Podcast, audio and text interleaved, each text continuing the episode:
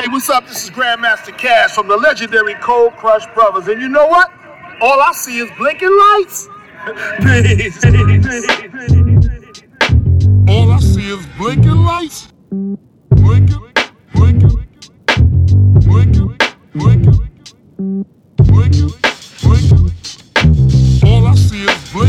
lights. Hallo und herzlich willkommen zur neuen Folge des All I See is Blinking Lights Podcast. Ich bin Daniel und begrüße euch herzlich zu Teil 2 der Folge 8 und des Eamon Magnetic Interviews. Ich war zu Gast in München bei Eamon Magnetic. Als Producer war er zusammen mit Ali Rasul, Edward Scissorhands und Gianni Dolo Teil der legendären Münchner Crew Square One.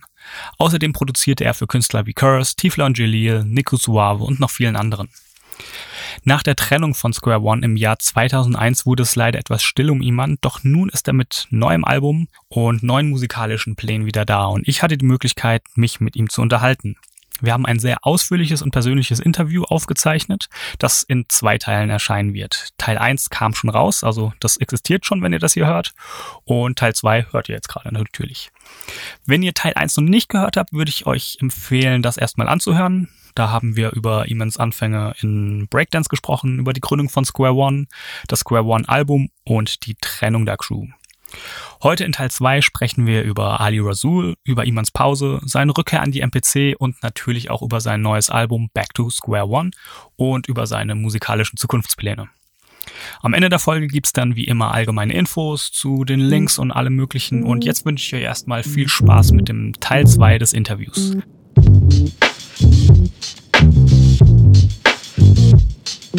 Dann hat man auch generell von eigentlich keinem von euch erstmal eine Zeit lang gar nichts mehr gehört, bis ähm, Ali dann seine Opium-Mixtapes rausgebracht hat. Ähm, hattet, hattest du zu der Zeit schon wieder Kontakt zu ihm? Wir hatten eigentlich zwischendurch immer so ein bisschen Kontakt. Sogar bevor er die Opium-Sachen rausgebracht hat. Beziehungsweise war er da schon in Kanada? Er ist ja dann irgendwann ausgewandert nach Kanada. Er hat ja, ähm, ich, ich weiß gar nicht, wie viele Opium. Äh, zwei Stück waren es. Zwei, genau. Er, nach dem zweiten ist er nach Kanada. Oder Okay. bevor äh, Opium 2 rauskam, ich glaube eine Woche vorher, ist er nach Kanada. Und wir haben sogar für einige Zeit direkt nebeneinander ge gewohnt. Also wir Okay. waren Luftlinie 100 Meter voneinander entfernt. Und ich weiß, ich habe ihn dann auch mal zu mir eingeladen und ähm, habe gekocht. Wir saßen da, haben gegessen, ähm, haben über Musik gesprochen, über das, was er macht. Und er hat ja eigentlich, nachdem Square One beendet war, trotzdem noch weitergemacht. Und zwar war eigentlich der Plan, Ali als Solo-Künstler zu etablieren, auch noch weiterhin bei Showdown. Und er hat dann äh, Sachen aufgenommen mit, äh, mit Willy, mit El Will, ähm, mit dem Boris, glaube ich, auch noch, mit dem Ekambi, der damals auf der 1-2 ähm, den Mischer für uns auch gemacht hat. Und der hat ja damals auch ein Studio in, äh, in Hamburg, der auch coole Sachen gemacht hat. Und ähm, er hatte schon so einen Plan weiterzumachen. Aber irgendwie ging da, glaube ich, auch nicht alles glatt. Und irgendwann mal ähm, passierte da auch nichts mehr. Ich weiß jetzt nicht mehr genau, wieso, weshalb, warum. Da hatte ich nicht mehr so Kontakt mit ihm, beziehungsweise habe jetzt nicht so genau nachgefragt, wieso. Aber ich glaube, er hatte wirklich auch schon einige Songs aufgenommen. Und äh, wir haben uns dann mal bei mir getroffen und ähm, ich habe ihm dann Sachen vorgespielt und ähm, ähm, haben sogar darüber gesprochen, dass wir vielleicht nicht wieder was machen. Aber es war halt irgendwie was zwischen uns. Ja? Wir haben uns mehrmals getroffen und miteinander gesprochen, aber es war halt nicht mehr so wie früher. Es war irgendwas zwischen uns. Für mich war das zwar immer klar, irgendwann mal ist diese Wand, diese Barriere weg und wir werden wieder irgendwie miteinander so sprechen wie früher. Man braucht vielleicht einfach ein bisschen Zeit, weil wir beide einfach sehr enttäuscht waren und weil das Ganze für uns eine sehr wichtige Sache war. Square One, die Freundschaft und, und, und. Und irgendwie haben wir uns das beide wahrscheinlich gegenseitig übel genommen. Und obwohl wir uns zusammengesetzt haben und äh, miteinander ganz normal geredet haben, war trotzdem irgendwas da zwischen uns. Und es kam halt keine Zusammenarbeit zustande. Ich habe ihm Sachen vorgespielt, die haben ihm sogar gefallen. Fing an irgendwie direkt irgendwie dann zu rappen und aber trotzdem es kam halt nicht zustande. Und ähm, dann haben wir halt irgendwann mal kaum noch Kontakt gehabt. Und ich habe dann nur so ein bisschen mitbekommen und mitgehört von Freunden, dass er ähm, jetzt jemanden kennengelernt hat. Das war damals der Monroe, Mhm. mit dem er jetzt irgendwie mehr Sachen macht. So, das war dann so, wie es dann weiterging. Während ich mich dann eigentlich zu dem Zeitpunkt wirklich komplett zurückgezogen hat. Natürlich habe ich für mich immer so meine Beats gemacht. Ich habe seit Square One habe ich, wie du auch jetzt hier siehst, immer in meiner Wohnung irgendwo eine kleine Musikecke gehabt, wo ich meine Sachen aufgebaut hatte und mich ab und zu hingesetzt habe und einfach Sachen gemacht. Und ähm, das habe ich damals auch gemacht, aber nicht mit dieser Ambition. Ich muss jetzt was rausbringen Also oder ich muss Hobby, Tape Spaß. machen, Mhm. genau und das an dem schicken, an dem schicken, an dem schicken, damit das irgendwo draufkommt. Diese Ambition war einfach weg. Aber für mich selber habe ich immer wieder Sachen gemacht. Und es kam aber trotzdem immer wieder irgendwelche Anrufe. Ich habe, ich weiß sogar, dass ich eine Anfrage von, von Echo bekommen habe und äh, von verschiedenen Leuten, die dann irgendwie meine Beats wollten und wo ich dann eigentlich auch nicht mehr so Sachen hin und her schicken wollte, weil das war für mich immer so eine unpersönliche Zusammenarbeit. Ein Beat-Tape an jemanden schicken, den du noch nie getroffen hattest. Du kanntest zwar seine Musik, aber du kennst ihn einfach persönlich nicht. Schickst ihm einfach ein Beat-Tape, er rappt drüber und es kommt vielleicht irgendwo raus. Du kriegst dafür vielleicht Geld und das war's. Das war für mich immer sehr unpersönlich. Ich wollte eigentlich die Person kennen. Ich wollte mit der Person an der Sache Also zusammenarbeiten. zusammen Musik machen. Genau, und dieses Beats hin und her schicken fand ich immer so sehr, sehr unpersönlich. Und bei Curse zum Beispiel war das so. Der kam damals nach München und ähm, kam wirklich zu mir und wir wollten Sachen machen, Sachen aufnehmen, beziehungsweise ich wollte ihm Beats vorspielen und dies und jenes. Wir waren ja damals im gleichen Verlag beim Premium Blend, beim Götz Gottschalk und der hat dann irgendwie die, die Connection hergestellt, aber ich hatte den Curse bei einem unserer Auftritte oder ich glaube seine Auftritte hier in München mal kennengelernt und er hat dann gesagt, dass er seine, unsere Sachen gut findet und ich so, ich finde deine Sachen cool und es war aber auch wirklich so, er war so der erste deutsche Rapper, den ich gehört habe und ich richtig cool fand, ja.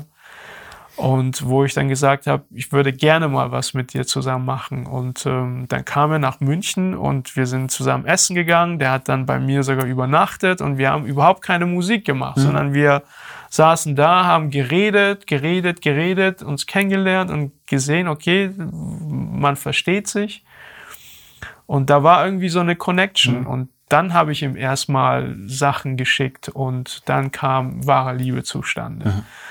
Und ähm, das war eher so der Weg, den ich gerne einschlagen wollte, als irgendwie irgendjemand schickt mir eine Anfrage und ich schicke einen Beat weg und das war's. Also so eine freundschaftliche Zusammenarbeit. Ja, einfach. und diese ganze Beat-Tape-Geschichte wegschicken, das wollte ich irgendwann mal auch nicht mehr. Und dann habe gesagt, ich, ich schicke jetzt gar nichts mehr weg. Natürlich war mein Verlag damals mehr als enttäuscht darüber, dass ich dann nichts mehr gemacht habe, aber ja, war halt so eine muss, persönliche muss man Sache. machen, wie es einem am besten liegt wahrscheinlich. Ja. Dann hat Ali noch an einem Album gearbeitet. Wo hast du auch wieder ein Beat beigesteuert?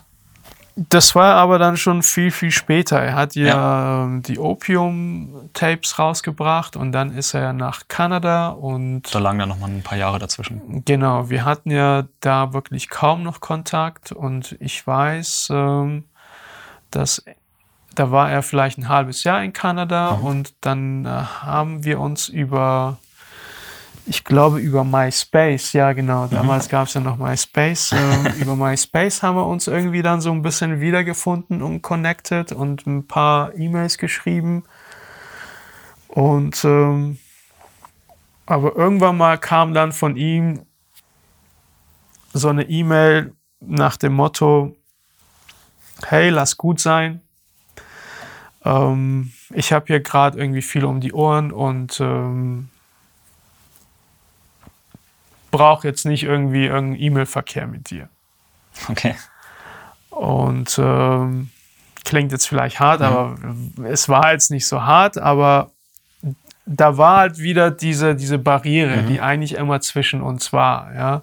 Und auch wenn wir uns wieder geschrieben haben und ich irgendwie so ein paar Witze gerissen habe und er irgendwie seine Witze gerissen hat, trotzdem war diese Barriere mhm. da. Und ähm, da habe ich dann irgendwie auch gemerkt, ähm, okay, gut. Zurückgezogen und dann länger nichts mehr gehört, bis dann irgendwann mal wieder, ich weiß nicht, über Facebook oder über Twitter wieder ein Kontakt entstand. Dann weiß ich, dass er mir dann eine E-Mail geschrieben hat, hey, tut mir leid für damals, für die E-Mail, die ich dir geschrieben habe und dies und jenes. Ich gesagt, passt schon, überhaupt kein Problem, ich kann dich auch verstehen. Du warst irgendwie bis nach Kanada und auch schwierige Situation für mhm. dich und ähm, alles gut brauchst irgendwie überhaupt nicht zu erklären. Ähm, passt. Ja, und dann hat er halt irgendwie angefangen zu erzählen, wie es in Kanada ist und was er halt so vorhat. Und meinte, ich möchte wieder irgendwie hier an einem Album arbeiten, aber das soll nicht so klingen wie meine letzten Sachen, die gefallen mir jetzt nicht mehr so, sondern ich will wieder so ein bisschen zu dem alten Sound mhm. zurück und äh, würde gerne unbedingt was von dir auf dem Album haben. Dann habe ich zu ihm gesagt, sehr gern. Ähm, ich habe jetzt auch wieder eigentlich angefangen, was zu machen. Und äh, ich hatte sogar zu der Zeit wieder auch angefangen, ein bisschen mhm. was zu machen. Das war, ich weiß, ich habe wirklich längere Zeit wenig gemacht, bis ich dann selber auch mich etwas erholt hatte. Mhm. Und mir Musik machen wieder ein bisschen mehr Spaß machte. Und so 2005, 2006, 2007 habe ich dann auch wieder mehr Sachen gemacht. Habe ja auch ein paar Sachen dann rausgebracht, aber nicht hier, sondern äh, in Japan. Mhm. Und zwar hatte ich über MySpace auch wieder die Connection zu dem alten Label, und zwar zu dem Label Mike Life in mhm. Japan. Die haben damals ja unser Album in Japan rausgebracht. Und ähm, da kam wieder die Connection zurück und ähm, der Labelchef, der June, hat mir dann ähm, angeboten, ob ich denn nicht Lust hätte, ein Album zu machen. Mhm. Ein Produzentenalbum, beziehungsweise ein Instrumentalalbum. Und dann habe ich gesagt, gerne. Ähm, ich habe sowieso schon längere Zeit vor, irgendwie ein, ein Instrumentalalbum zu machen. Und, ähm, und ähm, in Japan sogar noch lieber. Ja. ja. Komischerweise kurz nach seiner Anfrage ähm, kam eine andere Anfrage aus Japan äh, für einen Remix für einen Künstler, der hieß Nomac. Und äh, der hat damals ein Album rausgebracht und für ihn habe ich dann äh, Remix gemacht, was dann in Japan rauskam. Und dann kam nochmal eine Anfrage über die gleiche Plattenfirma für ein, für ein ähm, Instrumental-Album, was mhm. die rausgebracht haben mit verschiedenen Produzenten aus, aus Japan und so weiter und so fort, wo ich dann auch was hatte. Und ähm, dann kam ich so wieder ein bisschen rein und ähm, war dann auch dabei, an diesem Instrumental-Album für Mike Life zu arbeiten. Wir hatten wirklich auch schon einen Vertrag mhm. abgeschlossen mit alles drum und dran. Okay. Hatten auch schon ein Release-Date festgelegt, Name des Albums stand und, und, und. Ich hatte dann auch schon das, äh, die Hälfte des Albums fertig. Und irgendwann mal äh, meinte dann der June, der Labelchef, du, momentan ist ein bisschen schwierig hier bei mir. Ähm, generell die Musikindustrie in Japan äh, kackt gerade ein bisschen ab. Und ähm, ich meine Finanzen sind momentan auch mehr mhm. als überstrapaziert und ich kann mir nicht mal mehr leisten, irgendwas rauszubringen. Ich kann es gar nicht mehr finanzieren. Und ich kann eine Sache noch rausbringen und dann werde ich erstmal für ein halbes Jahr das Label schließen. Dann dachte ich mir, super, okay.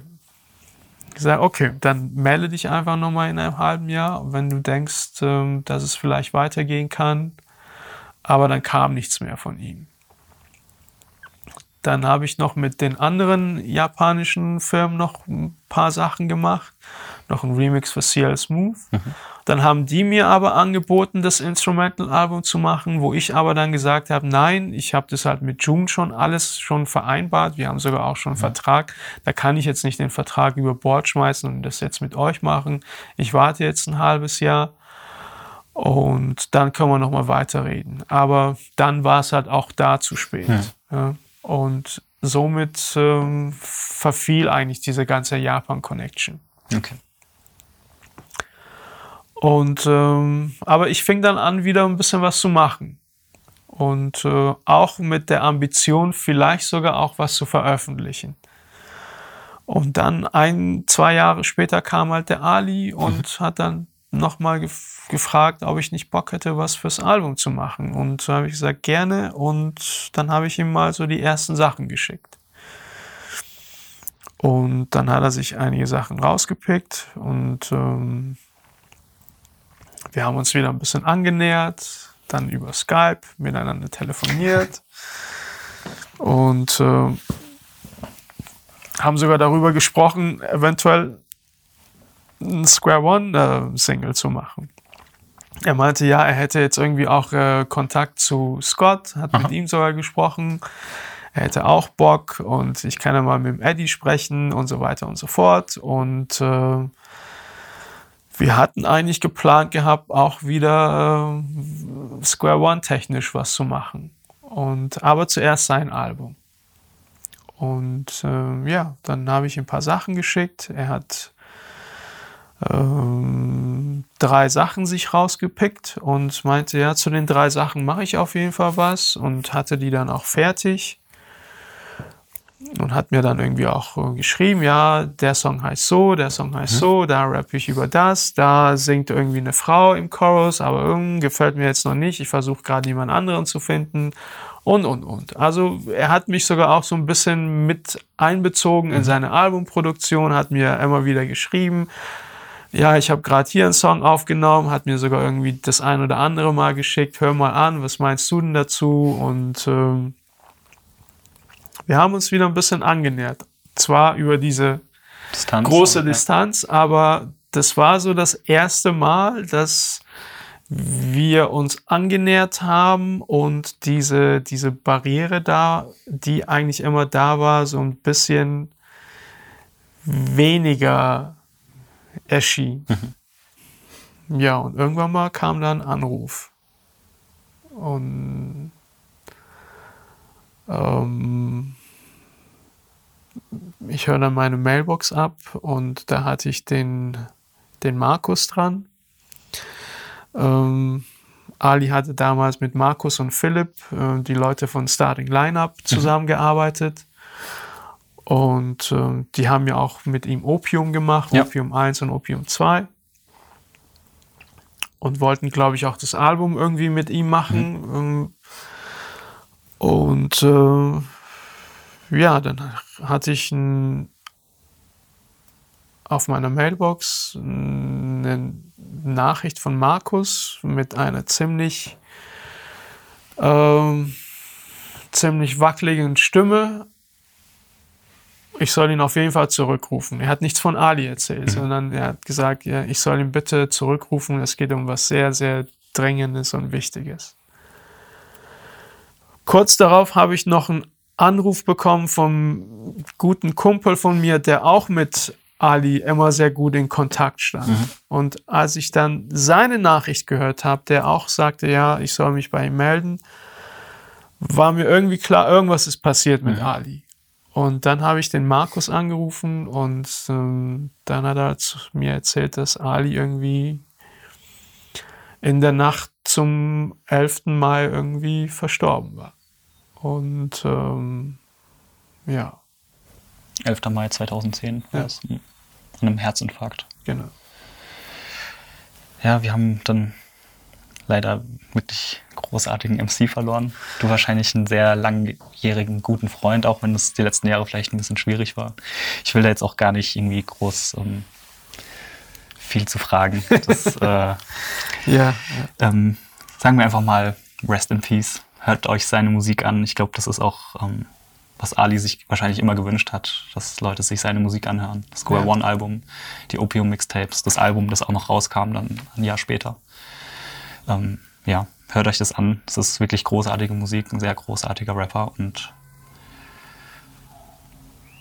sehr schade, dass er, dass er so früh Sehr, sehr schade. Er war, er war jemand, ähm, wenn du mit ihm zusammengearbeitet hast, er hat wirklich, was Musik anging, hat er eine Nase gehabt wie kein anderer. Er hat ein Spür dafür gehabt, ähm, wie selten jemand zuvor. Ähm, und das werden mit Sicherheit auch alle anderen sagen, die mit ihm zusammengearbeitet haben. Ja, Leute wie Monroe oder wie Crader. Ja, wenn du auch bedenkst, das sind alles Leute, die mit ihm zusammengearbeitet haben und ähm, irgendwie durch ihn auch gewachsen sind. Ja, die Beziehung zwischen mir und ihm war irgendwie so eine Beziehung, die sich gegenseitig sehr gefruchtet hat oder befruchtet hat. Ähm, Wir haben voneinander sehr viel gelernt.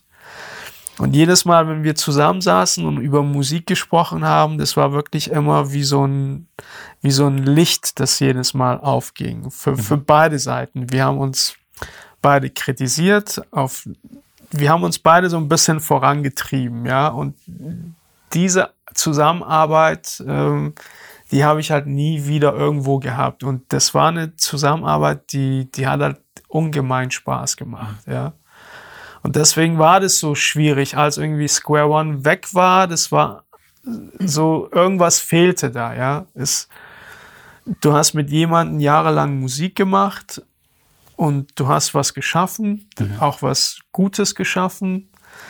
Und es war aber dann nicht mehr da und es fehlte einfach irgendwas und ähm, es war halt irgendwie auch eine Inspiration, mit ihm immer zu arbeiten. Und ähm, das werden mit Sicherheit auch die anderen bezeugen können. Das hat einen schon so ein bisschen vorangebracht, mit ihm zu arbeiten, weil er einfach Ahnung hatte. Und wenn du dich mit ihm über Musik unterhalten hast, war das wirklich so eine Sache für sich. Das war, ich kann es irgendwie schwer in Worten beschreiben. Das war, ähm, Ja, wie du vorhin schon beschrieben hast, wenn er über alles so nachgedacht hat, dann wird er auch über Musik nachgedacht haben, wird zu allem eine Meinung ge- gehabt haben und sehr viel analysiert haben wahrscheinlich und ja, dadurch auch viel Ahnung und viel Input und Ideen und Ja, das, das sowieso, aber es, es war halt irgendwie, ich weiß nicht, manchmal findest du jemanden und es passt alles. Musikalisch hatte alles gepasst, ja. Wenn wir zusammengearbeitet haben, das war, da gab es nichts Besseres, ja. Und ähm, ja, letztendlich ähm, sehr, sehr schade. Ich habe immer das Gefühl gehabt, irgendwann mal werden wir wieder zusammenarbeiten. Wir werden irgendwann mal wieder zusammen Musik machen. Immer. Aber ich habe niemals daran gedacht, dass es dass das so kommen würde, wie es dann gekommen ist. Ja, dass er irgendwann mal nicht mehr da sein wird. Ja, das darüber hast du nie nachgedacht. Ja. Und äh, deswegen war das für mich eigentlich relativ schwierig. Al- Als ich die Nachricht gehört habe, ähm, war das extrem schwierig und ich konnte leider nicht zur Beerdigung nach Kanada und bin aber ein Jahr später dann nach Kanada mit einem Freund zusammen im Khaled. Sind wir zusammen nach Kanada, nach Vancouver zum, äh, zum ersten Todestag. Und ähm, das war dann wirklich, ich dachte immer, okay, wenn ich jetzt irgendwie da hochfahre und vielleicht so die Familie wiedersehe und hier, dann kann man vielleicht auch irgendwie damit abschließen. Jetzt nicht abschließen, du kannst natürlich sowas nicht abschließen, ja, aber vielleicht, keine Ahnung, verstehst du das ein oder andere, aber ähm, war es halt nicht so. Es war halt echt schwierig. Ich kam aus Vancouver zurück und das war irgendwie noch schlimmer, ja. Und ähm, an seinem Grab zu stehen und das und jenes und das war oder seine Familie zu sehen und aber er war nicht da. Das war halt schon irgendwie ziemlich hart und ähm,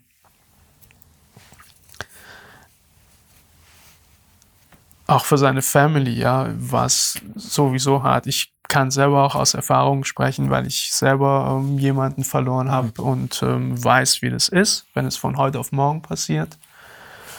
Und ähm, trotzdem, obwohl wir nicht mehr diesen Kontakt hatten wie früher und zwischen uns so eine lange Distanz war, war einfach die Nachricht ähm, über seinen Tod, das war echt ziemlich niederschmetternd. Klar, ich meine, ihr wart seit Anfang der 90er befreundet, das ist ein sehr langer Zeitraum. Ja. Ja, und so kam es auch, dass ich irgendwie danach überhaupt keinen Bock mehr hatte auf Musik machen. Gar nicht mehr. Und ähm, ich habe mich dann ein paar Mal hingesetzt und versucht, irgendwie auch was zu machen, aber es ging gar nichts mehr.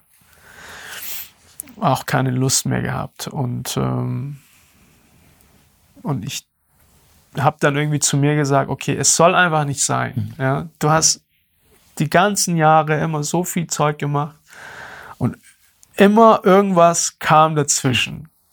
Und ich meine, ich will mich jetzt nicht bemitleiden. Ich hatte gerade einen Freund verloren. Ja, ich meine, äh, sein Tod war natürlich äh, weitaus schmerzlicher zu Natürlich. verkraften. Aber ähm, will mich, wollte mich jetzt irgendwie auch nicht bemitleiden. Oh, ich kann jetzt keine Musik mehr machen und und und. Aber ich habe einfach keine Lust mehr gehabt. Ich, für mich war irgendwie Musik wie eine Therapie.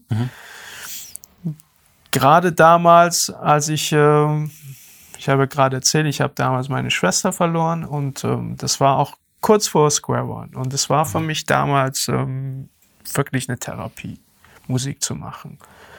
Und ähm, ich dachte, okay, vielleicht ähm, kann ich das wieder auch dadurch therapieren. Ja?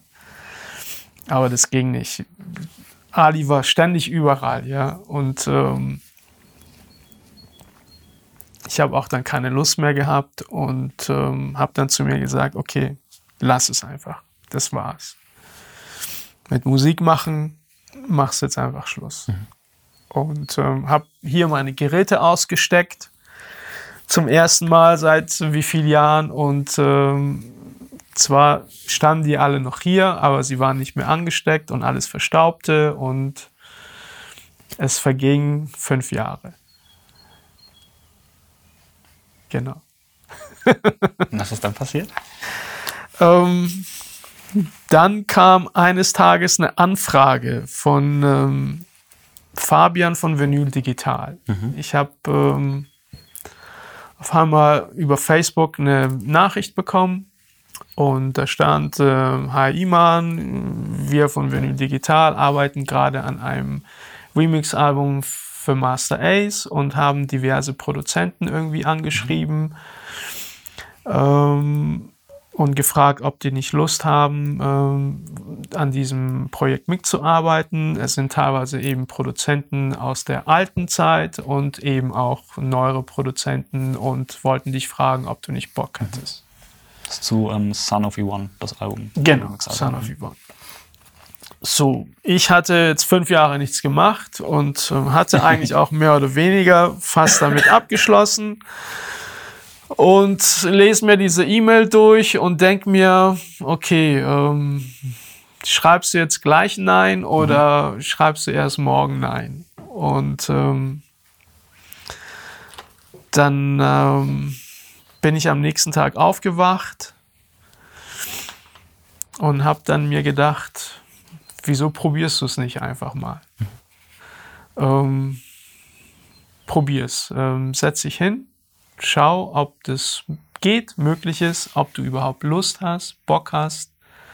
Ob es noch Spaß macht. auch. Genau. Und ähm, dann guck halt einfach.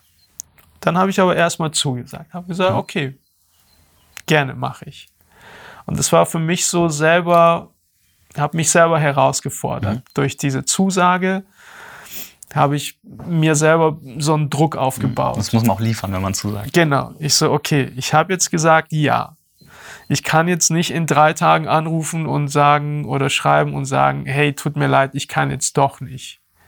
Der wird sich auch denken, das ist ja uncool. Zuerst sagt er ja und jetzt nein und wieso, weshalb und ja. Also habe ich mich hingesetzt, wieder alles angestöpselt und ähm, alles angemacht und mir Sachen angehört, das Album von Master Ace angehört. Ich durfte mir irgendwie auch auspicken, für was ich irgendwie einen Remix machen soll oder kann und habe ich mir einen Song ausgesucht und dann angefangen zu basteln. Und es machte irgendwie wieder ein bisschen Spaß, ja. Ich war zwar etwas eingerostet, aber das ist irgendwie auch so ein bisschen wie Fahrradfahren, ja. Du verlernst es Ja. nicht. Auch wenn du anfangs ein bisschen eingerostet bist und noch nicht freihändig fahren kannst. Wo war das Menü nochmal? Wo muss ich hier Ähm, nochmal hindrücken? Ja, aber relativ schnell ist man dann wieder drin und ähm, ich habe gemerkt, okay, es macht Spaß. Ich habe mich zwar ein bisschen schwer getan, hat auch ein bisschen länger gedauert und aber es hat irgendwie wieder Spaß gemacht. Und ich habe das Ding dann abgeliefert und dann kam die Nachricht von Fabian, gefällt uns sehr gut, vielen Dank und äh, wir haben irgendwie überlegt, ähm, ob du nicht Bock hättest, mit uns irgendwie vielleicht ein bisschen mehr zusammenzuarbeiten. Da habe ich gesagt, ja, was meint ihr so? Ja, vielleicht irgendwie ein Album oder so. Ich so, okay. Ja, ich habe schon seit Jahren in meinem Kopf ein Instrumental-Album zu machen. Ähm, eigentlich schon, aber gibt mir noch ein bisschen Bedenkzeit. Und ähm, hab dann mich nochmal hingesetzt, wieder irgendwie ein bisschen was für mich selber gemacht an der MPC und die Geräte und hier wieder was ausprobiert, da und da und hab gemerkt, okay, es macht wieder ein bisschen Spaß. Und äh, dann ähm, habe ich gesagt, ich würde gerne mit euch arbeiten. Ich versuche auch momentan an einem Instrumental-Album zu arbeiten. Ich, ich habe den Jungs nie gesagt, dass ich fünf Jahre nichts gemacht habe oder dies und jenes. Ich hatte das niemandem gesagt, ja. Und ähm, habe dann aber für mich dann wieder so einen Plan gemacht, dass ich schon gerne wieder ein bisschen was machen möchte. Und äh, weil es einfach auch wieder, genau, weil es einfach auch wieder ein bisschen Spaß macht. Und, äh, und habe mich wieder hingesetzt und das ein oder andere gemacht. Und dann kam irgendwann mal, äh, paar Monate später, rief mich dann der Eddie an ähm, ja, Iman, ich muss mal mit dir reden, weil René hatte sich bei mir gemeldet und ähm, lass uns mal treffen. So, okay. Dann habe ich mich mit dem Eddie getroffen und dann hat er halt erzählt, dass René äh, einen Plan hat oder gerne das äh, Square One Album, das Walk of Life, gerne nochmal veröffentlichen möchte. Man muss vielleicht noch dazu sagen, Showdown war geschlossen und ist Genau. jetzt wieder ähm, eröffnet worden. Genau, Showdown war ja auch eine lange Zeit weg vom Fenster und ähm, ich glaube, weiß nicht, 2016, 2015 hat René wieder Showdown ins Leben zurückgerufen und haben ja auch ein paar Sachen daraus gebracht, einige Künstler. Und er wollte aber auch parallel so ein paar alte Sachen re-releasen. Ja. Und ähm, eine Sache war halt eben das Walk of Life Album, weil René für René bedeutete das Album auch wirklich sehr, sehr viel damals. Ich glaube, das war, die haben ja einige Sachen rausgebracht damals auf Showdown, aber ich glaube, Walk of Life gehörte so zu seinen Lieblingen. Und ähm, ich war ehrlich gesagt am Anfang gar nicht so begeistert von der Idee, das Album nochmal rauszubringen, weil ich wusste, okay, wenn wir das Album rausbringen, dann kommt wieder alles hoch, alles Ja. wieder mit Square One und dies und jenes und ich, ich weiß nicht, ob ich das irgendwie jetzt wieder so alles heraufholen kann und darüber sprechen kann, will und möchte. Und ähm, habe dann auch drüber nachgedacht und aber irgendwann mal gesagt, gut, eigentlich finde ich es schade. Wir haben damals das Album gemacht, das kam raus und dann war es aber weg. Das Album kannst ja. du nirgends mehr kaufen, außer irgendwie auf Ebay oder ja, so. so Aber es ist einfach schade, dass du nicht bei Apple Music oder sonst irgendwo dir das Album anhören mhm. kannst. Und letztendlich bin ich schon stolz auf dieses Album und mhm. würde es schon gerne wieder einfach zugänglich machen für die neue Generation, aber auch die alte Generation. Ja, ihr habt ja auch noch mega viele Fans. Ich habe mal mir die ganzen Videos, die es noch auf YouTube gibt, äh, mal angeschaut. Da sind auch noch überall noch aktuelle Kommentare drunter von, was weiß ich, aus Japan, Frankreich Leute, irgendwie, die sagen, ey, geil, schade, dass es sowas nicht mehr gibt. Und ja, yeah, das zum einen und zum anderen sind ja auch einige Leute, die wirklich ganz neu sind und Sachen schreiben wie, wow, das, das ist ja richtig geiler Hip-Hop und mhm. dies und jenes. Und also letztendlich äh, habe ich dann gedacht, eigentlich ist es zu schade, um das Album einfach in die Kiste verschlossen zu lassen mhm. und nie wieder rauszuholen. Und das ist eine Möglichkeit, die der René jetzt da bietet. Und äh, gut, lass es doch machen. Ja. Und äh, ja, dann haben wir uns halt mit René zusammengesetzt und darüber gesprochen und dann kam das Album raus nochmal kam 2016, glaube ich, gell? das Re-Release. Mm, jetzt lass mich mal überlegen, jetzt muss ich selber nachdenken. Das war zum 15-jährigen Jubiläum.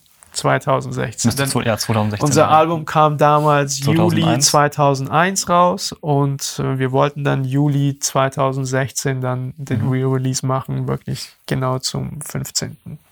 Kam zwar dann ein bisschen später raus, weil es ein bisschen Probleme gab und zeitlich das alles nicht gepasst hat. Aber letztendlich ist das Album jetzt wieder verfügbar. Du kannst es auf Spotify anhören, auf Apple Music. Teilweise kannst du es sogar noch kaufen mhm. über HHV, hiphopvinyl.de und ähm, ja. Werden wir auf jeden Fall mal verlinken. Gerne, gerne. Und ähm, jetzt stehst du 2018 mit einem neuen Album bereit. Genau. Ähm, das heißt Back to Square One. Richtig. Ähm, es gibt ja schon so einen Hinweis darauf, wo das musikalisch und klanglich hingeht. Und auch auf dem Cover ähm, sieht man ein Bild, ich denke mal, dass du das bist. Nein, das bin ich nee? nicht. Okay. okay, aber trotzdem, man sieht ein, ähm, ein Bild von einem Kind, das um, ähm, auf dieses, ich weiß gar nicht, wie das heißt, dieses Spiel, wo man so Vierecke auf dem Boden malt und dann Genau, im Englischen nennt sich das Hopscotch, in, in Deutschen nennt man das, glaube ich, Himmel und Hölle oder so. Okay. Das, ja. Ist vielleicht auch regional so ein bisschen unterschiedlich ja, ja, immer. Richtig. Auf jeden Fall auch ähm, so dieser Square One-Bezug und ähm, das ist dann auch in so Vierecke aufgelöst. Die ganze Typografie ist im Viereck und ähm, ich finde, das Album hat auch so ein, ja, so ein bisschen diese Ästhetik von so alten Blue Note Jazz-Covern. Und das gibt schon alles so einen, so einen Hinweis darauf, okay, es geht wieder zurück, so der alte Sound. Und das, also ich habe das Album ja schon hören dürfen und hast mir vorhin auch erzählt, das sind tatsächlich alles alte Sachen. Was war denn die Idee, nochmal die alten Sachen nochmal rauszubringen und nicht vielleicht neue Sachen? Also, das Album war eigentlich gar nicht geplant. Mhm. Ähm, ähm, ich wurde gezwungen, dieses Album. Nein, Schmarrn. Nein, geplant war es nicht. Ähm, wir haben, nachdem wir ähm, Walk of Life Re-Release gemacht haben, darüber nachgedacht, ob wir nicht ein zweites Square One Album rausbringen. Denn wir hatten noch Material für ein Album. Mhm mit veröffentlichten Sachen, die ja nicht auf dem Album drauf waren. Das waren eben Maxis, ja, die erste genau, Maxi genau, MBS, die zweite Maxi MBS, Sachen, die wir für irgendwelche Sampler gemacht mhm. hatten, wie eben das ähm, Super Rapping ja. oder für irgendwie die äh, Splash ähm, Compilations, da haben wir auch so das ein oder andere gemacht. Wir hatten auf jeden Fall noch mal so 13 bis 15 Tracks mhm. äh, für ein Album zweites ne? Album, die wir eigentlich noch rausbringen mhm. wollten. Mhm. Das war eigentlich auch von Anfang an so ein bisschen Renés Idee gewesen. Mhm. Das wenn wir irgendwie den Re-Release machen, dass wir vielleicht mal gucken, wie es so alles läuft. Dann kann man vielleicht noch mal das rausbringen. Und äh, dann äh, haben wir den Re-Release gemacht und es verging Zeit und dann haben wir gedacht, gut, dann lass uns doch auch dieses zweite Album machen, das Album mit den noch älteren mhm. Sachen. Und ähm, haben dann angefangen zu sprechen, mit wem wir das machen könnten und mit wem nicht. Und wir hatten ja das erste Album mit Hip-Hop-Vinyl gemacht. Mhm. Ich hatte aber in der Zwischenzeit auch die Connection zu Vinyl Digital und dann habe ich zu René gesagt, lass uns doch auch mit den Jungs von Vinyl Digital sprechen. Ich habe jetzt einmal irgendwie mit denen zusammengearbeitet und es war irgendwie ganz cool und schau mal, ob die Jungs Bock hätten. Und ähm, dann haben wir irgendwie ihnen das Album geschickt und ähm, beziehungsweise überlegt, mit wem kann man das eben noch machen. Wir hatten hier in München noch jemanden, der eventuell daran interessiert war. Und äh, genau, ich hatte das dann, wir hatten es an die Jungs von Vinyl Digital geschickt. Mhm. Um zu gucken, ob die eventuell das machen möchten. Und dann ähm, kam aber die Antwort, ja, wir richten uns momentan so ein bisschen um. Wir versuchen uns mehr so auf instrumentale Sachen zu konzentrieren mit unseren eigenen Veröffentlichungen und weniger auf so komplette mhm. Hip-Hop-Alben. Mhm. Ähm, deswegen denken wir nicht, dass wir das Album äh, veröffentlichen wollen, aber wir hätten Interesse an deinen ähm, Instrumentals, die äh, du damals rausgebracht hast. Und zwar ähm, in Verbindung mit dem Re-Release haben wir auch mhm. ein Tape rausgebracht. Genau. Und auf diesem Tape ähm, waren so alte Beats von mir teilweise drauf, beziehungsweise auch ein paar unveröffentlichte Square One Tracks, mhm. die dann der Eddie so ein bisschen zusammengemischt hat. Und ähm, Vinyl Digital meinte, sie würden gerne die Beats, die eben da drauf waren, gerne als Album veröffentlichen. Und ähm, ich war aber anfangs von der Idee gar nicht begeistert, weil für mich waren das erstmal alte Beats. Mhm. Für mich war immer so, gut, wenn ich jetzt was rausbringe, dann nur neue Sachen, mhm. nicht irgendwelche alten Sachen. Außerdem wollte ich einfach irgendwann mal auch mit Square One abschließen und sagen, gut, die Zeit ist vorbei.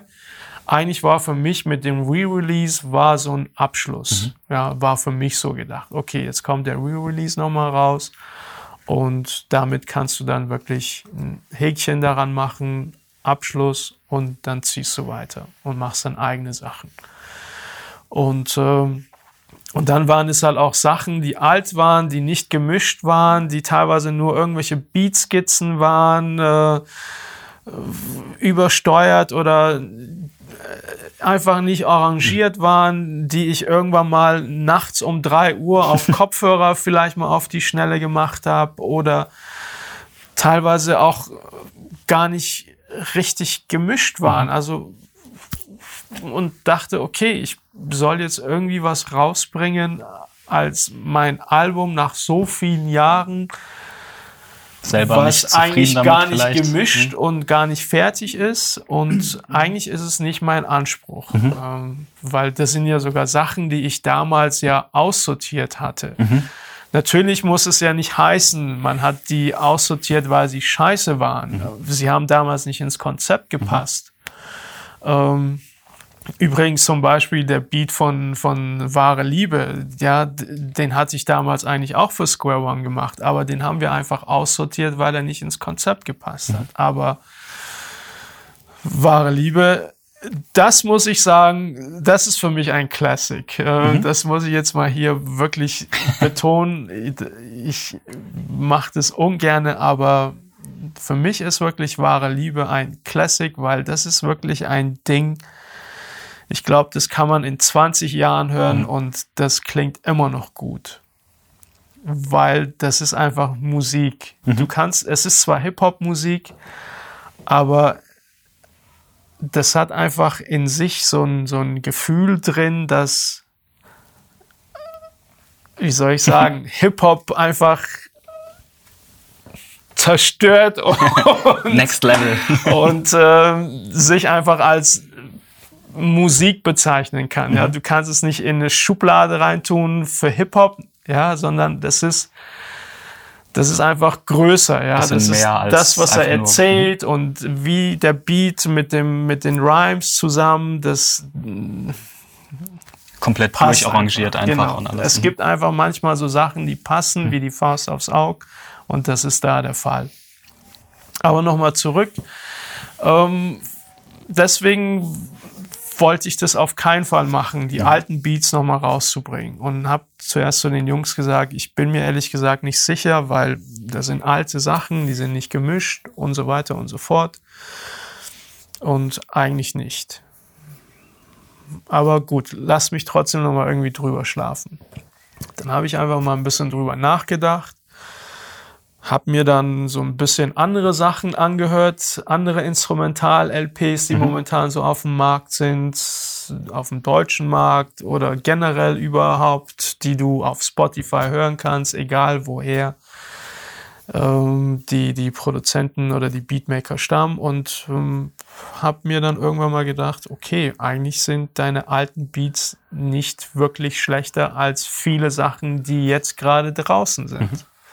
Und auch wenn sie nicht gemischt sind, klingen sie teilweise gut und können mit den Sachen, die jetzt momentan draußen sind, mit vielen Sachen mithalten. Ähm, wieso eigentlich nicht? Und ähm, ich habe wirklich mehrere Nächte drüber geschlafen, weil ich dann irgendwie auch gesagt habe, okay, aber die waren jetzt auf dem Mixtape und das jetzt wieder als Album rauszubringen und dies und jenes und hm. und einfach nur nach 15 Jahren mit so einem alten Zeug zu kommen, da werden halt auch die Leute sich irgendwas denken, ja. Aber dann habe ich halt zu mir gesagt, gut, ähm, machst du. Machst du. Und zwar, du bringst das raus und du planst schon mal weiter. Und du hast ja nicht nur diese Beats, sondern du hast ja in der ganzen Zeit auch noch andere Sachen gemacht. Wieso sollst du das eigentlich alles verschwinden lassen? Das sind teilweise Sachen, die gut sind, die für mich gut sind. Und wieso soll ich die nicht rausbringen, wenn sogar eine Nachfrage dafür ist. Also habe ich zu mir gesagt, gut, mache ich.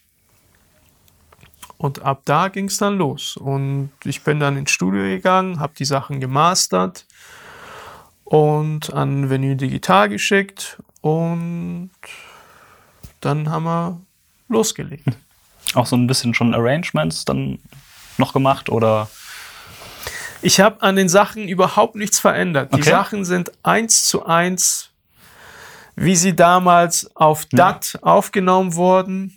Das ist nämlich ganz spannend. äh, Auf dem, auf dem Album ähm, sind dann teilweise Tracks, die gehen so eine Minute. Das sind dann gefühlt einfach nur Loops. Ja. Und dann kommen andere Tracks, die gehen irgendwie so drei, vier Minuten, die sind komplett durcharrangiert mit, mit Strophen, Bridges, Hooks. Genau, genau. Letztendlich sind es einige Sachen sind wirklich ähm, Skizzen gewesen, die ich mal einfach gemacht habe, um das dann noch mal später anzuhören, um zu sagen, gut, ich arbeite weiter dran oder nein, scheiße, ich schmeiß es weg, ja. Und dann sind aber auch Sachen, die ich schon weiter bearbeitet hatte, ja, wo ich die sogar schon arrangiert hatte, weil wir teilweise sogar das damals für Square One benutzen wollten, ja. Vielleicht sogar auch benutzt haben. Und aber eben das nicht rauskam. Und deswegen sind da eben ein, zwei oder ein paar Tracks, wie du schon sagst, die sind durcharrangiert aber nicht wirklich gemischt, aber auch sehr viele kurze Tracks. Da sind wirklich diese Skizzen gewesen, die ich einfach mal irgendwann mal gemacht habe auf die Schnelle und um dann irgendwie später das nochmal anzuhören, um zu sagen, gut, daran arbeite ich weiter oder nein, ich habe jetzt einfach nur was ausprobiert und klingt zwar gut, aber hey, der Sample, der wurde schon mal benutzt, das nehmen wir nicht her. Oder gibt vielleicht einfach nicht mehr her, um mehr draus zu Genau, machen oder so. ja. Und ähm, letztendlich sind es halt solche Beats, die jetzt da drauf Mhm. sind. Und ich habe die nicht irgendwie nochmal alle aufs Pult gelegt und nochmal gemischt und nochmal arrangiert, weil es auch nicht möglich war. Also hätte ich das machen müssen oder hätte ich das machen wollen, besser gesagt. Das wäre sowas von aufwendig gewesen. Ich teilweise habe ich diese ganzen Daten gar nicht mehr. Ich habe das damals auf irgendwelchen Disketten gemacht. Äh, nicht einmal auf ZIP-Laufwerke, Disketten, die ich gar nicht mehr habe. Das heißt, ich müsste alles nochmal rekonstruieren. Ich also den Beat neu bauen hinsetzen sozusagen. und den Beat wirklich neu bauen. Und das mache ich nicht. Also Mhm. wenn ich heute mich hinsetze und irgendwas neu baue, dann was Neues, aber nicht irgendwie was Altes. Mhm. Deswegen habe ich gesagt, gut, ich nehme die Sachen wirklich so eins zu eins, wie ich sie damals auch gemacht habe als Skizze oder was auch immer. Also nochmal so eine Momentaufnahme von früher sozusagen. Genau. Und äh, werde die aber nur mastern, versuchen irgendwie beim Mastern noch das ein oder andere rauszuholen und das war's. Aber ich werde nicht irgendwie noch großartig daran rumfallen. Und äh, ich habe aber noch mal so ein bisschen in meinen alten Tats herumgekramt und noch das ein oder andere gefunden und mit draufgepackt. Und somit sind es 22 Tracks gewesen. Ich hätte vielleicht auch äh, 32 Tracks draufpacken können, aber für mich waren halt diese 22 so die, die mir am besten gefallen haben. Und dann gesagt, gut, lass uns das Album machen. Dann ähm, habe ich mir dann natürlich überlegt, gut, ähm, wie kannst du das Album nennen? Ähm, ja, das ist ja immer das Schwierigste, wie man so sein Album nennt. Ähm, Das Album und die, die Tracks, vor allem wenn es nur Instrumentals sind. ja, wobei, da, das finde ich gar nicht so schlimm, aber einen Namen fürs Album zu finden, ähm, das ging aber relativ schnell, weil ich diesen Namen schon so ein bisschen im, im Kopf hatte und für mich kam dann einfach so Back to Square One so im Sinn. Das passt einfach am besten dazu. Das vermittelt ja auch einfach direkt, um was es geht. Genau, zum einen, weil es eben Beats sind aus der Square One Era und zum anderen, weil ich diese Veröffentlichung praktisch als so einen Neustart sehe. Ja, ich habe, das ist mein erstes Album überhaupt, das ich selber rausbringe. Soloalbum, ja. Genau, und äh, das nach so vielen Jahren. Ich war jetzt zwar die letzten 10, 15 Jahren nicht mehr wirklich aktiv im Biss. Und jetzt bringe ich aber wieder was raus. Natürlich nicht mit dieser Ambition, ich bin ab morgen Profimusiker, sondern für mich ist es immer nur noch Hobby und ich mache das nebenbei. Aber für mich ist es so eine Art Neubeginn, Neustart. Auch nicht mehr in der Gruppe, sondern als Solo-Artist. Ja. Auch, auch vielleicht so ein, so ein Abschließen. Ähm, ja, nat ja, irgendwo schon auch ein Abschließen, aber irgendwie ist es ja auch ein Neubeginn. Also ähm, ich beginne etwas mit was Alten. Ähm, das war eben auch so ein bisschen äh, meine Zweifel. Willst du das machen? Willst du nicht einen Neubeginn mit was Neuem machen? Aber letztendlich ist Square One ein Teil von mir. Und ähm, die Beats sind da. Der ein oder andere möchte das vielleicht hören. Und ähm, also wieso nicht? Ich bring's raus und wie gesagt, Back to Square One einfach, weil es für mich zum einen die, Back, äh, die Square One Sachen sind, die alten Sachen aus der Zeit und ich eigentlich wieder so zum zum Feld 1 gehe und wieder von Anfang losstarte. Ja. Ich habe zwar einige Sachen in der Vergangenheit gemacht, einige Sachen, für die man mich vielleicht heute irgendwie noch als äh, keine Ahnung was bezeichnet, weil das ja so ein Classic ist und, und, und. Aber trotzdem ist es für mich wirklich wieder, ich starte von neu. Ich habe keine keine, wie soll ich sagen, äh, ich, es ist halt ein wirklich ein Neuanfang. Auch wenn ich die ein oder anderen Produktionen in der Vergangenheit gemacht habe, Produktionen, die sogar heute noch in, ich will nicht sagen in aller Munde, aber der ein oder andere noch drüber spricht. In gewissen Kreisen auf jeden Fall. Genau, nicht alle, aber in gewissen Kreisen, genau. Und ähm, der Curse hat ja auch vor zwei, drei Jahren dann Feuerwasser nochmal rausgebracht als Re-Release. Ja, und dann habe ich ja auch gesehen, wie die Leute eben über wahre Liebe sprechen und wie sie das finden oder über Entwicklungshilfe. Und dass diese Songs immer noch Leute berühren und dass die Leute diese Songs immer noch gut finden. Teilweise auch Leute, die das heute zum ersten Mal hören. Ich denke, das ist auch genau, genau das Ding, was du vorhin auch schon gesagt hast, dass es kommen jetzt einfach neue junge Leute, die mit der Musik in Berührung kommen und aber vielleicht einfach gar keinen Zugriff mehr auf diese Musik haben, weil sie nicht mehr kaufbar ist, nicht auf Spotify ist. Und dann kann man ja eben diese alten Klassiker halt nochmal neu auflegen. Genau, genau.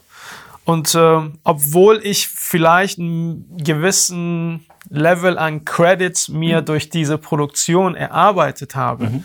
trotzdem sind diese Credits nach 15 Jahren für mich nicht mehr da. Mhm. Die sind irgendwie weg. Ja, mich kennt kein Mensch mehr. Die heutige Generation, die weiß nicht, was Square One ist oder dass ich für Curse, Tefla und Jalil und, und, mhm. und dies und jenes gemacht habe. Wissen vielleicht leider nicht mehr, wer die sind. Kommt auch noch dazu. Und ähm, von daher, back to Square One. Neustart. Es ist wirklich auch als Produzent, als Producer, es ist für mich ein Neubeginn. Allerdings auch mit einem Plan, wo ich einfach für mich so ein bisschen geplant habe, wie es auch so ein bisschen weiterläuft. Wobei dieser Plan war nicht von Anfang an da, mhm. sondern es war auch wieder ein Prozess, der entstand so in den letzten Monaten, wo ich einfach drüber nachgedacht habe, okay, wie geht's dann weiter? Ja. Wenn du das Album rausbringst, war's das? Oder machst du noch mal was? Du musst eigentlich was machen, weil es kann nicht sein, dass du irgendwie deine erste Veröffentlichung nach 15 Jahren irgendwelche alten Beats sind, die du jetzt rausbringst und dann verschwindest du wieder. Und in 15 Jahren dann die nächste Platte. so ungefähr. Also. Okay, das heißt, man kann sich schon mal. Musst du noch irgendwie was machen? Also man kann sich auch auf neue Sachen von dir freuen?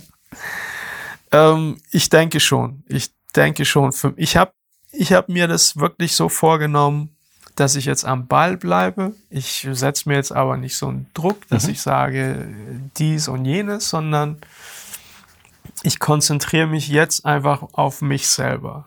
Nach so vielen Jahren immer für andere was gemacht und jetzt sage ich auf, ich konzentriere mich einfach auf mein Projekt. Also auch weiterhin Instrumental-Sachen dann. Genau. Mhm. Und das ist für mich jetzt so der Weg. Und ähm, hast du auch die Art, wie du Musik machst, auch irgendwie weiterentwickelt? Weiß nicht, machst, samplest du noch oder hast du zum Beispiel angefangen, selber Sachen einzuspielen? Oder wie, wie ist so dein, deine neue Herangehensweise, gerade so nach 15 Jahren? Ich glaube, ich werde immer samplen. Mhm. ähm, meine Herans, Heransgehen, Herangehens, Herangehensweise. Wir sprechen schon seit zweieinhalb Stunden. Genau. Hat, hat sich nicht großartig geändert. Ähm, Aber vielleicht so ein bisschen auch deine Inspiration oder dein Verständnis für Musik. Das wird sich ja Natürlich, alles entwickelt haben. Das schon. Ich glaube, wenn ich, wenn ihr die neuen Sachen von mir hört, dann wird es schon ein bisschen anders klingen als das Album, was jetzt rauskommt. Mhm. Aber es wird jetzt nicht so eine Riesenveränderung sein. Also es ist immer noch Rap. Das einfach. Also Gefühl, also nicht Rap, aber das. Gefühl, was ich immer vermitteln wollte, das mhm. wird immer so bleiben, wie es war. Und zwar, es war immer so ein, so ein Hauch von Melancholie, ja. Mhm. Und ähm, das liegt einfach so ein bisschen in meiner Natur, gerade auch als Perser. Und ähm, wobei, wenn du 35 Jahre in Deutschland lebst, dann ähm, bist du eigentlich schon, denkst du schon mehr Deutsch als, als Persisch. Die Wurzeln sind ja, noch da. Genau, aber man hat halt jetzt zwei Backgrounds, mehr mhm. oder weniger. Aber diese Melancholie, die in Square One drin war, die vielleicht jetzt in Back to Square One drin ist, wird in den anderen Alben auch drin sein. Egal wie sie vielleicht klingen oder wie technisch meine Produktionsweise sich ändern wird. Sie wird immer da sein. Mhm. Und das ist eigentlich das Hauptding, was meine Produktion immer ausgemacht haben. Die, dieses Gefühl, die ich immer versucht habe, damit zum Ausdruck zu bringen. Okay, lass mich anders fragen. Und zwar, ähm, ich habe in einem Interview gelesen, dass, wo du gesagt hast, dass ähm, Ali und du eure Musik oft in Farben beschrieben habt oder eingeteilt habt. Ja. So, dass ähm, Square One die Musik immer so als erdige, düstere Farbtöne waren. Äh, Gianni Dolo hat dann so bunte Farbkleckse reingebracht. Das heißt, es wird immer so ein bisschen erdig und düster bleiben. Ja, ja, das glaube ich schon.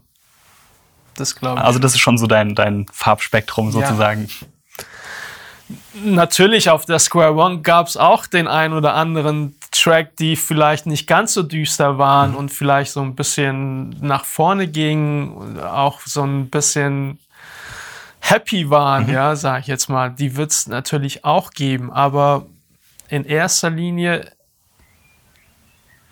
versuche ich eigentlich in meinen Beats das wieder zu spiegeln, was ich in meinem Leben erfahren habe. Mhm. Das ist für mich, ich habe erzählt, für mich ist die Musik wie so eine Art Therapie. So tagebuchmäßig schon fast. Letztendlich schon.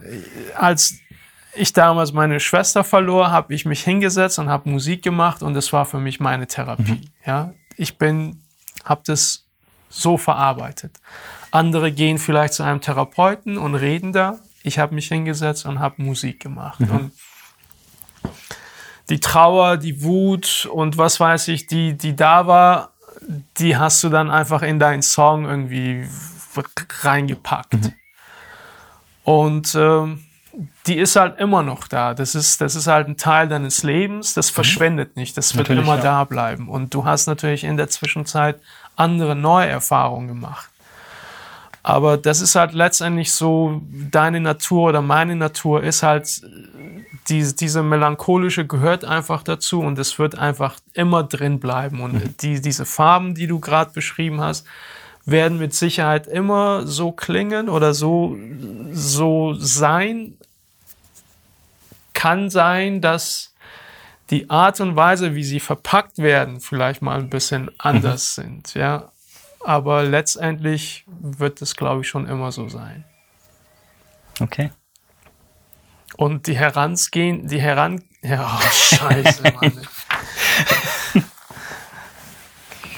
Letztendlich hängt ja auch sehr vieles davon ab, mit wem, mit was man eigentlich arbeitet. Mhm. Ja, sehr oft äh, hast du ja auch eine Idee und äh, die Sachen, die du dann einsetzt, um diese Idee zu, zu realisieren, nehmen ja natürlich auch einen Einfluss darauf. Mhm. Und ähm, man ändert ja auch so sein Equipment und ähm, auch wenn ich jetzt die ganzen letzten Jahre immer mit einer MPC gearbeitet habe, trotzdem habe ich mir zwischendurch auch mal einen Synthesizer geholt, wo ich dann eben auch Sachen einspiele und nicht immer nur sample oder vielleicht auch in Zukunft mal einen Track mache, wo nichts gesampelt ist. Aber das Sampling wird bei mir immer dabei bleiben. Mhm.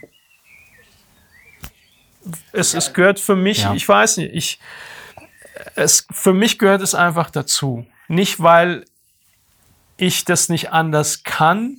Ich könnte mich auch hinsetzen und selber von, von null auf alles produzieren, ohne was zu samplen. Mhm. Aber das Sampling ist für mich so ein Kreativprozess, was in meinem Kopf was anstellt, mhm. was eben für meine Art zu produzieren irgendwo wichtig ist, mhm. weil es mag vielleicht sein, es ist vielleicht Gewohnheit. Wenn du so viele Jahre so arbeitest, dann wird es zur Gewohnheit. Vielleicht wird es auch irgendwann mal Zeit, vielleicht werde ich irgendwann mal auch mich davon lösen. Ich weiß es nicht. Ich habe keine Ahnung, wie es in zehn Jahren ist mhm. oder 20 Jahren, ja. Kann dir keiner sagen. Ähm, aber heute würde ich sagen, gehört das für mich dazu. Ich höre heute Musik ein bisschen anders. Mhm. Und ähm, meine Samplequellen sind vielleicht auch andere, vielleicht auch die Sounds. Ich will nicht sagen andere, aber ich hole sie mir von aus anderen Quellen. Nur es war damals schon so, wenn ich ein Sample gehört habe, dann habe ich schon im Kopf den Track zusammengebastelt. Mhm. Und es ist heute immer noch so. Wenn ich ein Sample höre, dann bastle ich in meinem Kopf den Track schon zusammen. Mhm. Also du gehst, du suchst sozusagen Samples und suchst nach etwas, was, was in deinem Kopf auslöst? Oder gehst du schon mit, mit einer Idee ran und suchst dann ein Sample, was, glaube ich, wesentlich schwieriger ist, dann genau das Sample zu finden, was man dann schon im Kopf hat? Ich höre was und basierend auf das, was ich höre, spielt sich dann bei mir so ein Prozess ab im Kopf, mhm. wo dann alles dann anfängt zu arbeiten, weil ich, keine Ahnung, drei Pianotöne höre und ich dann für mich anfange zu arbeiten, dass ich diese Pianotöne in meinem Kopf schneide und so und so einspiele und dazu dann die Drums von da und da und zu den Pianos passen aber noch die, das von dem und das. Also es spielt sich ein bisschen ab, wobei das nicht immer so ist, mhm. natürlich. Also äh, nicht alles, was ich mache, habe ich vorher in meinem Kopf mhm. irgendwie schon kreiert. So ist es nicht. Viele Sachen entstehen auch durch Experimentieren, mhm. manchmal auch durch Zufall. Und ähm, aber sehr oft ist es auch so, dass du einfach etwas hörst und dann hast du halt eine Idee mhm. und von da an geht's halt los. Und so wird, glaube ich, meine Art und Weise zu produzieren eigentlich äh, immer sein und bleiben. Mhm. Aber ich glaube, wahrscheinlich ist es bei jedem so, aber schwer zu sagen. Jeder hat so seine eigene Art Natürlich, und Weise. Ja. Ja. Also ich bin auf jeden Fall sehr gespannt. Aber jetzt kommt natürlich erstmal das, ähm, das Back to Square One Album, was ich auch auf jeden Fall empfehlen kann. Ich habe vorhin schon äh, erwähnt, ich habe mich direkt, als ich das angehört habe, so in die frühen 2000er zurückversetzt gefühlt mit so einer leichten Melancholie, die du auch beschrieben hast, dabei. Ähm, kann ich wirklich nur empfehlen, dass ihr euch das Album kauft. Äh, wann kommt es dann raus? Gibt es schon einen Release-Termin? Release-Termin ist der 15. Juni mhm. 2018 natürlich. Kommt über Vinyl Digital raus. Wir haben eine Vinyl Limited Edition mhm. von 300 äh, Stück Vinyle die man eben nur über Vinyl digital bekommen kann. Aber man kann das Album auch auf iTunes kaufen als Download oder auf ähm, Spotify, Stream, auf Apple Music, Amazon, Bandcamp. Also das Übliche. Also bei allen 300 sind schnell weg. ja, genau. Also es ist jetzt nichts Großes, ähm, alles im kleinen Rahmen und ähm, ich finde es aber auch gut so. Ja, ich habe auch das Gefühl, dass diese, ähm, es gibt so eine Fangemeinde irgendwie für diese Instrumental-Sachen. Die ist zwar klein, aber ich glaube sehr beständig und sehr treu und äh, will dann auch alles haben, irgendwie so, was, was in diese Richtung rauskommt und gut ist. Also ich glaube, ähm, das fängt jetzt gerade erst an, diese Instrumentalgeschichte. Die wird glaube ich, schon ein Teil werden bzw. bleiben auch. Kann auch sein, dass sie sogar noch größer wird. Aber du willst nicht immer Tracks mit irgendwelchen Rappern und Sängern hören. Und momentan erst recht nicht. ich höre leichte Kritik. da ist man, glaube ich, manchmal froh, wenn man kein Gelabere hören muss. ähm, und da kann man vielleicht ein bisschen abschalten, mhm. runterschalten. Ich glaube, es benutzen auch, also ich kenne viele Leute, die das hören, irgendwie so zum Arbeiten auch. Weil es halt einfach sich dich in so eine Stimmung versetzt. Die Sprache lenkt dich nicht ab, du kannst dich trotzdem konzentrieren und hast halt trotzdem so ein angenehmes Gefühl dabei. Ja, wenn du ein Rap-Album hörst, dann musst du halt einfach auch mal auf die Vocals achten ja. und hören, ja. Und wenn es dann vielleicht auch mal was Anspruchsvolles ist, musst du auch mal zuhören, ja, und ähm, auch äh, dein Gehirn vielleicht auch mal ein bisschen anstrengen. Manchmal aber auch nicht. Also vieles, was heute rauskommt, es ist tatsächlich eine Kritik, ist ja nicht mehr so anspruchsvoll. Ja, also von daher.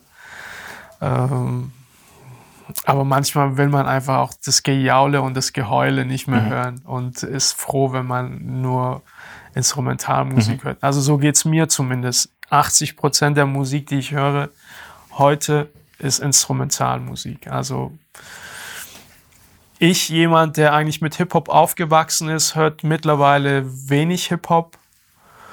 Und ähm, ich will nicht sagen, weil es jetzt schlecht geworden ist. Es ist jetzt einfach viel bunter. Ähm, die Vielfalt ist viel größer, was nicht schlecht ist, mhm. sogar gut ist. Aber es ist halt eine unheimlich große Quantität. Und ähm, sich da irgendwie auch durch alles durchzukramen und alles zu hören, ist manchmal, die Zeit hat man ja. heute einfach nicht mehr. Ja, du musst dich ja schon durch, durch Samples genau. Denken. Und die Sachen, die dann in, den, in diesen ganzen Kanälen laufen, sind dann die, die am meisten auf sich aufmerksam machen. Mhm. Aber leider ist es halt so, dass sich die Sachen die Aufmerksamkeit nicht durch Qualität momentan holen, sondern durch irgendwelche Gimmicks halt heutzutage, ja, indem du, keine Ahnung, auf irgendwelchen Social Media Kanälen irgendwas von dir gibst und irgendein Beef startest oder äh, auf Twitter den anderen disst und dies und jenes und irgendwie einfach aneckst. Ja, mhm. das sind so die Sachen, die die Leute heute nicht hören wollen, aber letztendlich vorserviert bekommen, weil einfach das die meisten Klicks bekommen. Also diese, diese Promo-Phasen sozusagen. Ja, früher war halt die Promo-Phase versuchen in äh, auf den Musikkanälen wie Viva und äh, MTV mhm. seine Videos durchzukriegen, dass sie auf irgendwelche Rotationen laufen oder im Radio zu hören sein.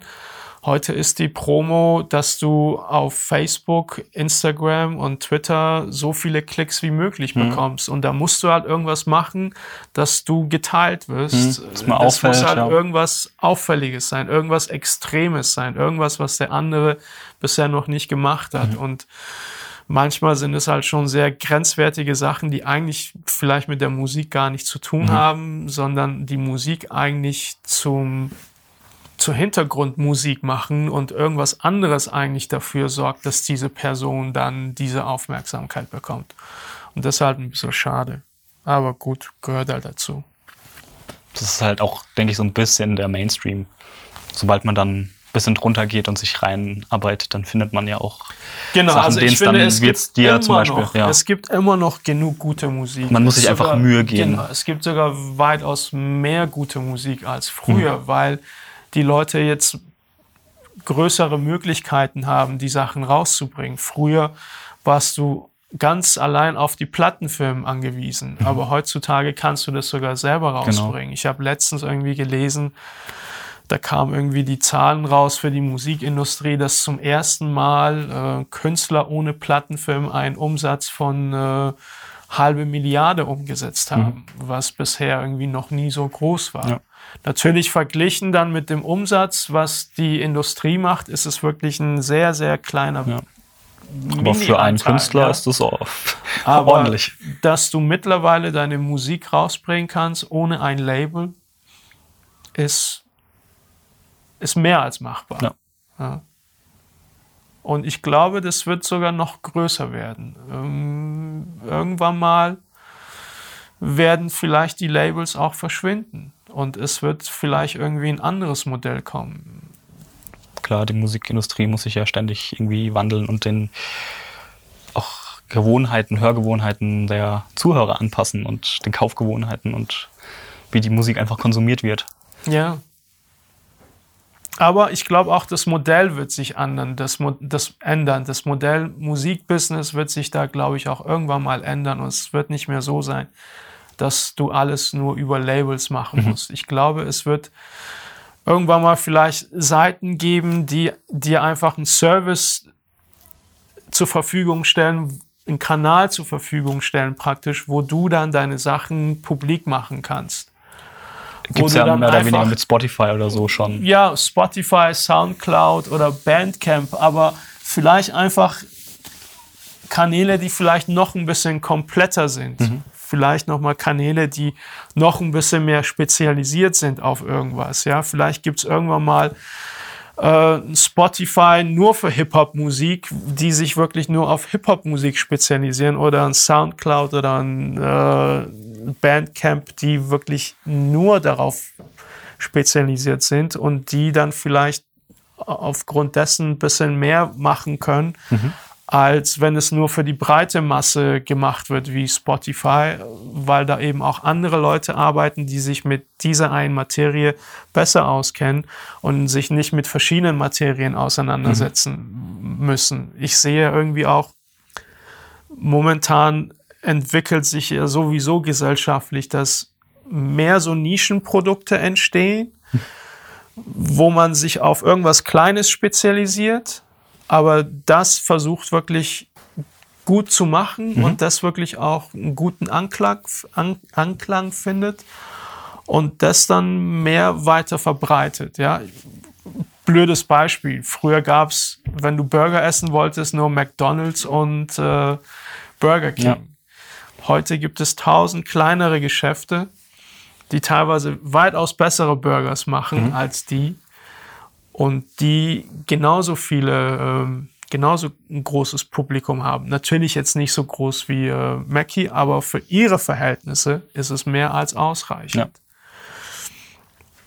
Und ähm, vielleicht wird es da auch in der Musikbranche so sein, dass diese Großen irgendwann mal weitaus mehr Konkurrenz kriegen von kleineren, die sich auf gewisse Sachen spezialisieren, die aber genauso gut laufen. Wo du vielleicht als Musiker auf so einem kleinen Label oder was auch immer deine Sachen rausbringen kannst und vielleicht sogar davon leben kannst. Gibt es ja jetzt sogar schon teilweise Leute, die nicht einmal Musik rausbringen, sondern durch ihre Instagram-Profile oder YouTube-Profile äh, davon leben. Ja. Ja. Also es ist schon sehr spannend, wie sich das alles entwickelt und entwickeln wird.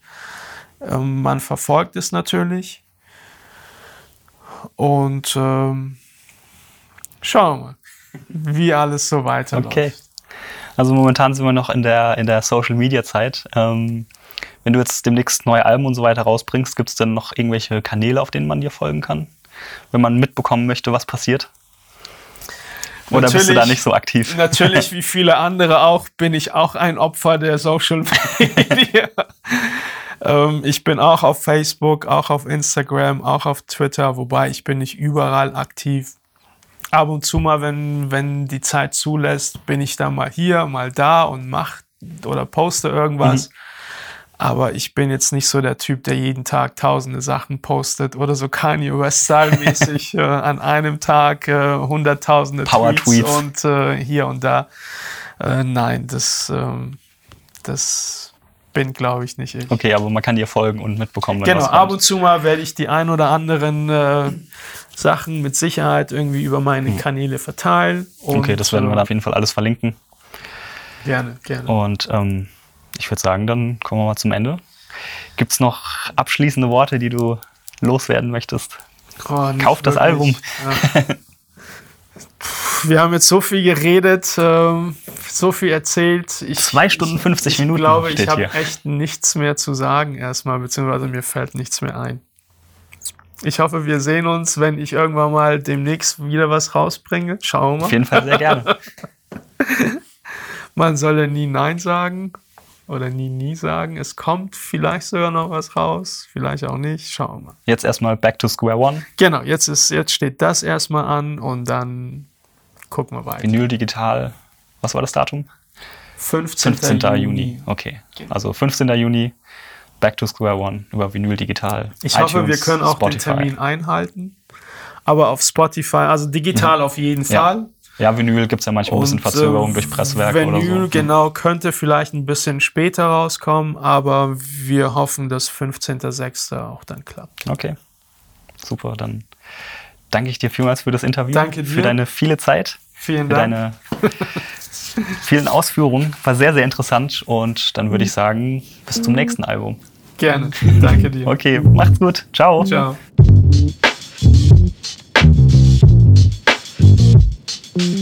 Und das war auch schon Teil 2 des Interviews mit Eamon Magnetic. Alle wichtigen Links zur Folge, zu Iman, zu Square One und natürlich zu Imans neuem Album Back to Square One findet ihr in der Linkliste zur Folge auf dem Blog.